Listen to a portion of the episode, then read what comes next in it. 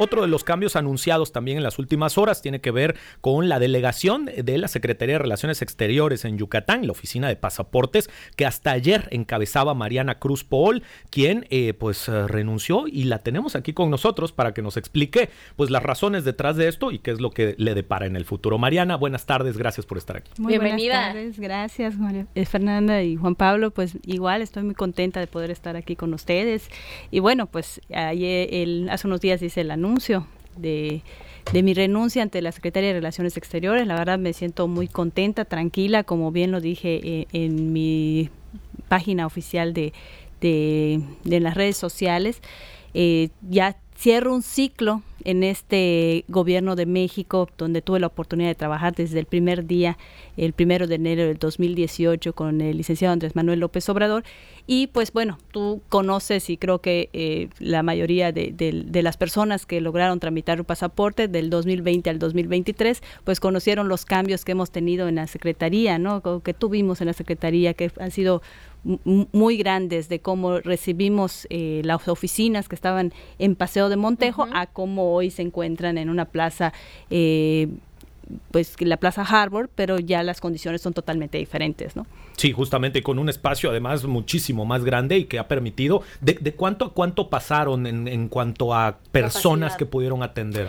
Mira, en, solamente en dimensiones te voy a decir que teníamos 400 metros cuadrados en esta oficina que, que se logró eh, concretar hasta 2.200 metros cuadrados y en la atención pues la mayoría estábamos hablando de que se podía atender hasta 180 hasta 200 personas en la oficina. En un día bien ajetreado, ¿no? Exactamente, y como era un horario de lunes a viernes y de 8 a 3 de la tarde, bueno, pues en la nueva oficina pues se podía atender de lunes a domingo y de 8 a 8 de la noche y, con una capacidad de mil personas al día, ¿no? Entonces, eh, han sido muchos los logros, la verdad este, me siento satisfecha, muy contenta porque pues la confianza que me dio el presidente, pues ahí, ahí se quedó, ¿no? Con un buen resultado.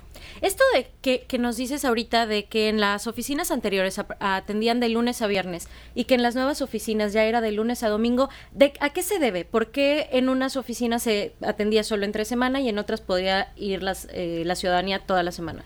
Mira, hubo un cambio, de hecho se publicó en el diario oficial de la Federación, el tipo de atención que se estaba dando, eh, la verdad era muy limitado porque la, la capacidad era mínima y la demanda de los usuarios en el estado de Yucatán pues era muy alta, ¿no? Era muy difícil conseguir una cita en, para un pasaporte, tenías que esperar un mes, hasta dos meses, este, poder conseguirla, pero bueno, ya ahorita la podías conseguir, ya puedes conseguir el mismo día, el mismo día, ¿no? sí. Sí, justamente. Y Mariana, preguntarte, por supuesto, eh, primero, ¿quién eh, se queda entonces al frente de la oficina de pasaportes? Esta sigue funcionando normalmente, ¿verdad? La gente no tiene que temer.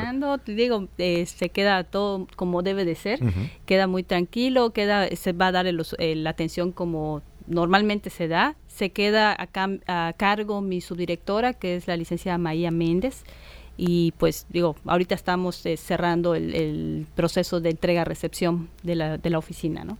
De acuerdo, y bueno, por platíquenos un poquito, ¿por qué fue que tomaste esta decisión de pues renunciar a este cargo que, tuviste durante varios años? Nos comentabas, ¿no? Que desde el primer día que el presidente Andrés Manuel López Obrador tomó pues el cargo en la presidencia, estuviste trabajando de cerca con él, estás muy satisfecha con tu trabajo, pues los comentarios de él han sido positivos hacia tu trabajo también. ¿Por qué tomas esta decisión?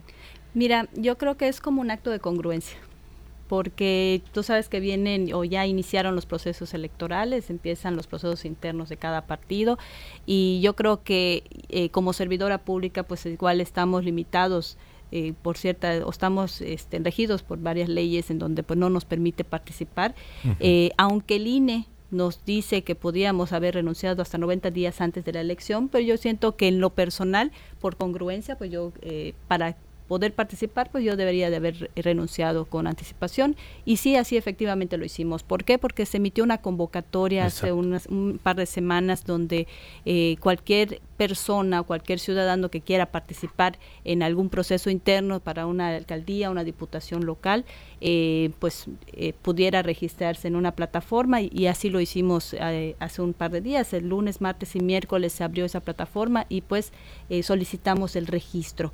Es la convocatoria ha sido muy clara, ¿no? Ahorita son tres tiempos aproximadamente que se lleva el proceso. Ahorita esos tres días todas las personas que estuvimos o tenemos el interés de participar, solicitamos el registro.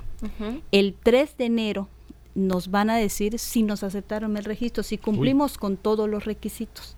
Si, si, de acuerdo a la convocatoria, pues cumpliste los requisitos, si no hubo eh, alguna observación en nuestro proceso, si llenamos muy bien la plataforma, entonces el 3 de enero nos van a decir si nos aceptan el registro. Oye, qué nervios, falta un montón. Sí, Mariana, bueno, justamente. Y hasta el 3 de febrero nos van a decir quién quedó.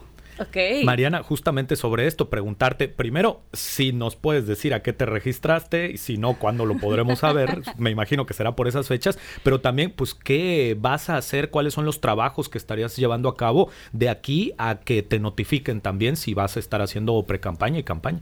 Bueno, nosotros solicitamos el registro. Yo solicité mi registro eh, para la alcaldía, para una alcaldía. Este, vamos a esperar los tiempos en, que se defina si nos aceptan el registro. Y pues mientras yo tengo un, gran compromiso ahorita con la doctora Claudia Sheinbaum. El domingo eh, inicia su precampaña, entonces eh, nos integramos de manera oficial a la precampaña de la doctora y pues ya vamos a estar informando parte del equipo. De acuerdo. De acuerdo, pues estaremos al pendiente. Seguramente escucharemos bastante de Mariana Cruz Paul en las próximas semanas y en los próximos meses. Muchísimas gracias por haber venido con nosotros, Mariana. Gracias por la invitación. Muchísimas gracias. Este es tu espacio. Gracias.